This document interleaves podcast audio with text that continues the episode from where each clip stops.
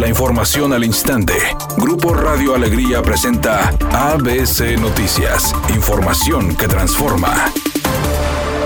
Después de 21 años de militancia en el PAN y no estar de acuerdo con las decisiones tomadas, Ranulfo Martínez presentó su renuncia a este partido. Eh, presento esta renuncia en virtud de mi desacuerdo total respecto a decisiones que se han tomado en el partido. Una candidatura a la gobernatura que me parece no es la que de realizarse por parte de, Acción Nacional que represente nuestros principios, que pueda realizar, primero que pueda ganar y segundo, en caso de ganar, pueda ser un buen gobierno. También asimismo, otras decisiones que se han tomado que me parece van en contra de Acción Nacional, de los principios, que es el estar postulando funcionarios públicos del actual gobierno del Estado de Nuevo León, que es un gobierno fallido, un gobierno reprobado por la ciudadanía.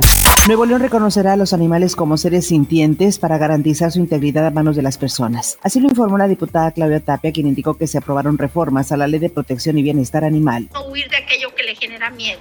Es diferente a una banca o a cualquier otra cosa pero después de mucho tiempo, a través del dictamen que se somete a nuestra consideración en estos momentos, este Congreso del Estado se atreve a iniciar con un cambio jurídico importante que implica dejar de considerar a los animales como cosas y reconocer que son seres vivos, dotados de sensibilidad y por esa razón merecen que se garanticen que sean sujetos a un trato digno, libre de cualquier maltrato o crueldad animal. Es posible que algunos piensen que este no es importante, pero antes de presentarse a menospreciar la propuesta, estoy segura de que deben de tomar en cuenta que en multitud de ocasiones las personas que han cometido violaciones, torturas, asesinatos, violencia familiar y demás delitos que atentan contra la integridad de sus iguales comenzaron maltratando animales.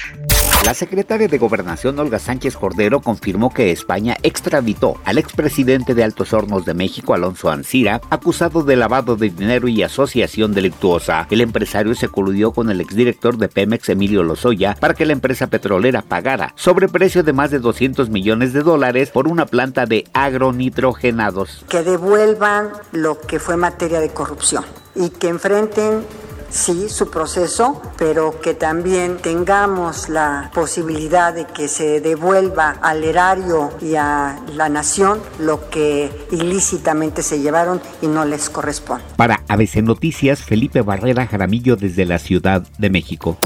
Editorial ABC con Eduardo Garza. No hay citas en la delegación de la Secretaría de Relaciones Exteriores para tramitar o renovar pasaportes. Si en este momento usted requiere de pasaporte, no hay forma, ni citas en línea ni telefónicas. Están detenidos todos los procesos en la Secretaría de Relaciones Exteriores. Así las cosas en blanco y negro, y no hay fecha para que vuelvan a reactivar las citas. La NFL anunció este martes que los 25 mil aficionados que asistirán este domingo al Raymond James Stadium recibirán un paquete de protección contra el COVID para disfrutar del Super Bowl 55. El vicepresidente de comunicaciones de la liga, Brian McCarthy, presentó a la prensa el contenido que será distribuido y cuyo uso será obligatorio, el cual consiste en mascarilla, gel para manos y un protocolo impreso para los asistentes.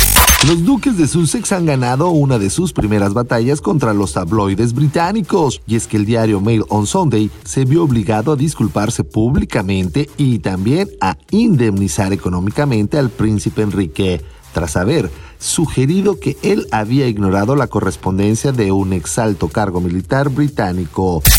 No reportan tráfico en alto total en la avenida Venustiano Carranza desde MM de Llano hasta la avenida Colón con dirección hacia el norte, esto en el municipio de Monterrey. Hasta el momento se descarta que se trate de algún choque. Donde sí hay un accidente es en la avenida Francisco Garza Sada y de Gollado Sur, hasta el momento sin provocar tráfico pesado. Y por otra parte, no reportan otro accidente, esto en el libramiento noroeste y Raúl Caballero eh, con dirección hacia el municipio de García, pasando la carretera a Monclova.